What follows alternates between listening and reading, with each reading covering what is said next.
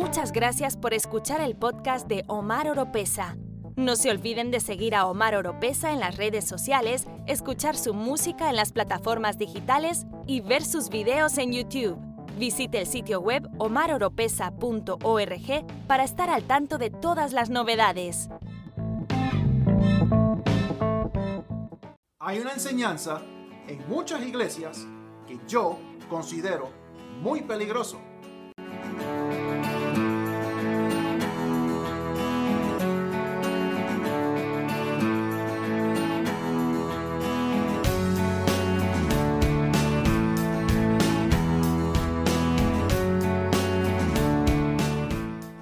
¿Cuál es la enseñanza?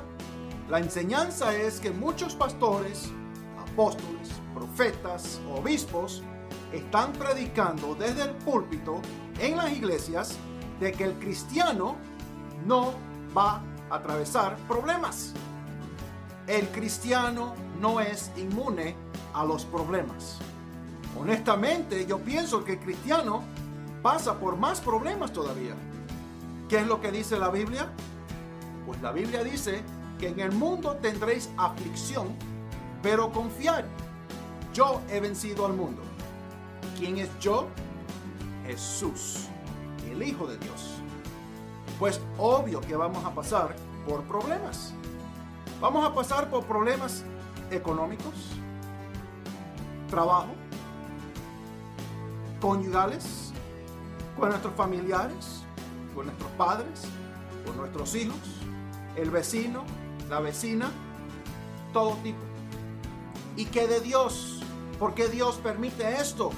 Como me dijo un amigo el otro día, uy Omar, pero ¿qué esperanza me da Dios? ¿Que me dé fuerzas? Sí, así es. Dios no te va a sacar de los problemas. Tienes que atravesar por los problemas. ¿Y Dios qué es lo que hace? Te da fuerzas para atravesar los problemas. Siempre recuerda que el oro, para ser refinado, tiene que pasar por el fuego. Y nosotros somos el oro que Papá Dios está refinando. El oro tiene que pasar por el fuego, pero no un fuego salvaje y fuera de control. Siempre es un fuego controlado a una temperatura X. Que el Señor sabe a qué temperatura tiene que estar ese fuego. El Señor sabe cuántas pruebas puedes tú pasar. Otras palabras, el Señor siempre está en control. No desmayes, no te des por vencido. Sigue adelante. Nosotros somos más que vencedores. Y para poder ser vencedores, tiene que haber una batalla, una guerra. Así que fuerzas, no se dé por vencido.